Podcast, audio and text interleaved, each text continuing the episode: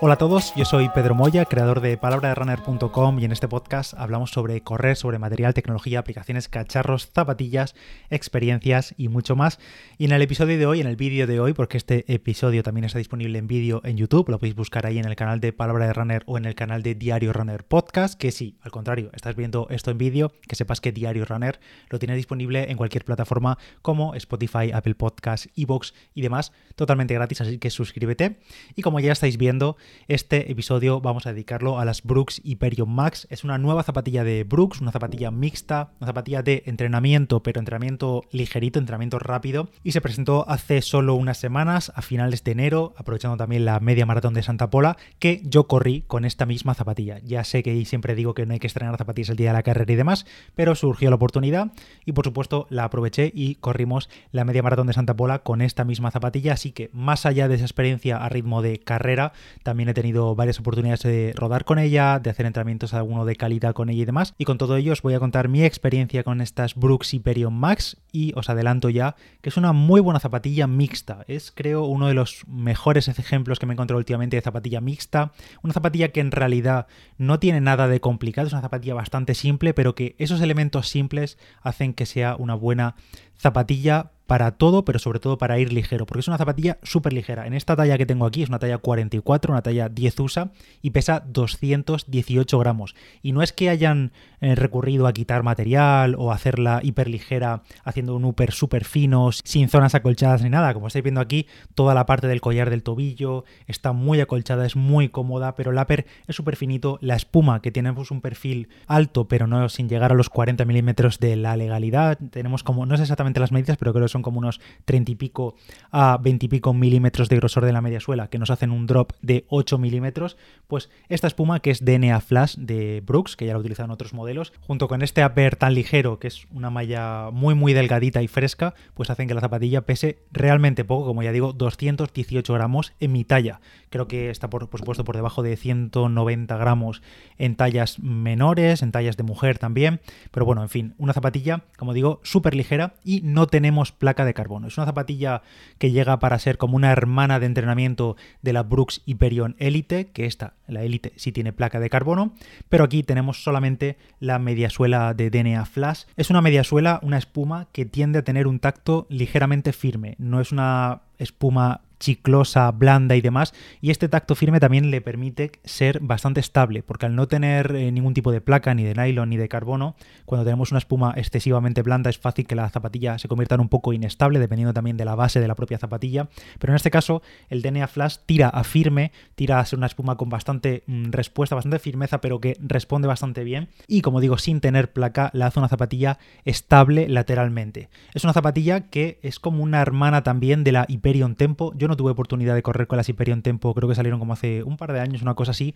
y la Tempo, como su propio nombre indica, estaba ideada para entrenamientos de umbral, entrenamientos a tempo, entrenamientos rápidos, rodajes rápidos, días de calidad y demás, y es una zapatilla que, por lo que he escuchado en muchas ocasiones, enamoró a mucha gente, y en esta ocasión las Hyperion Max no es que lleguen para sustituir a las Tempo, porque eh, en principio van a convivir dentro del catálogo de zapatillas mixtas de Brooks, pero si llega un poco para acompañar a la Tempo y quizá veamos una nueva versión de la Tempo en los próximos meses y también para acompañar a la Hyperion Elite como opción, como ya he dicho, de entrenamiento. Por tanto, esta Hyperion Max yo la categorizaría como una zapatilla de entrenamiento rápido. Rodajes rápidos, umbrales, series, días de calidad en general, donde no queremos utilizar placa de carbono, ya sea porque no queremos, porque queremos reservar esa bala para los días de competición, o simplemente porque no nos gusta, nos exigen demasiado muscularmente las zapatillas con placa de, carbono, quizá, o simplemente porque tenemos un presupuesto más ajustado y nos convencen más este tipo de zapatilla, también con espuma reactiva y que guarda la musculatura, pero más cómoda en el pie, más mullida en muchas zonas al ser una zapatilla más de entrenamiento,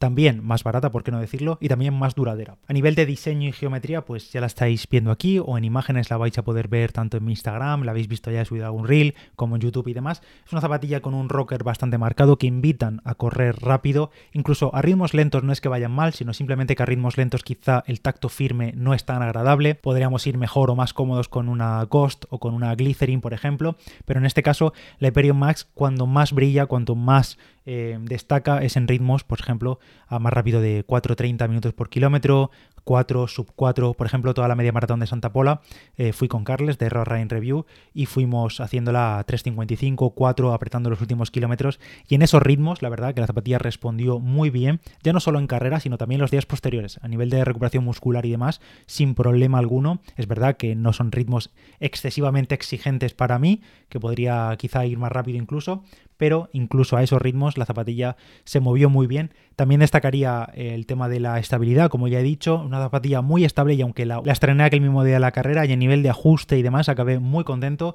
en cuanto al propio Upper en sí, por y metiéndonos un poco en detalle, toda la zona del collar del tobillo tiene bastante acolchado en toda la zona del, tobillo, la zona del Aquiles muy bien protegida, sin ningún tipo de roce por esa, por esa parte. La lengüeta sí que es verdad que es muy muy delgada, es tipo neopreno, lengüeta clásica, no es de tipo calcetín ni nada de eso. Es una lengüeta pues tipo normal, una lengüeta clásica, muy fina, aunque sí que es verdad que en la parte central tiene un pelín más de acolchado para pues, ajustar un poco más al pie y ser un poco más confortable, pero como digo, todo lo demás muy acolchado y el upper en sí es una malla muy ligera, muy ventilada, tiene como micro perforados que por el diseño de la propia zapatilla no se ven, pero sí que tiene micro perforado y incluso, como veis en los laterales, es como bastante anchita, ¿sabéis? Deja bastante espacio al pie en el interior y un detalle que me ha gustado, los cordones, los cordones eh, ajustan muy bien, esto es, parece una obviedad, pero en muchas ocasiones encontramos zapatillas que pues tienen cordones que no están acordes al precio de las zapatillas, incluso zapatillas de gama muy muy alta y en esta ocasión son cordones planos y tienen una pequeña rugosidad, una pequeña textura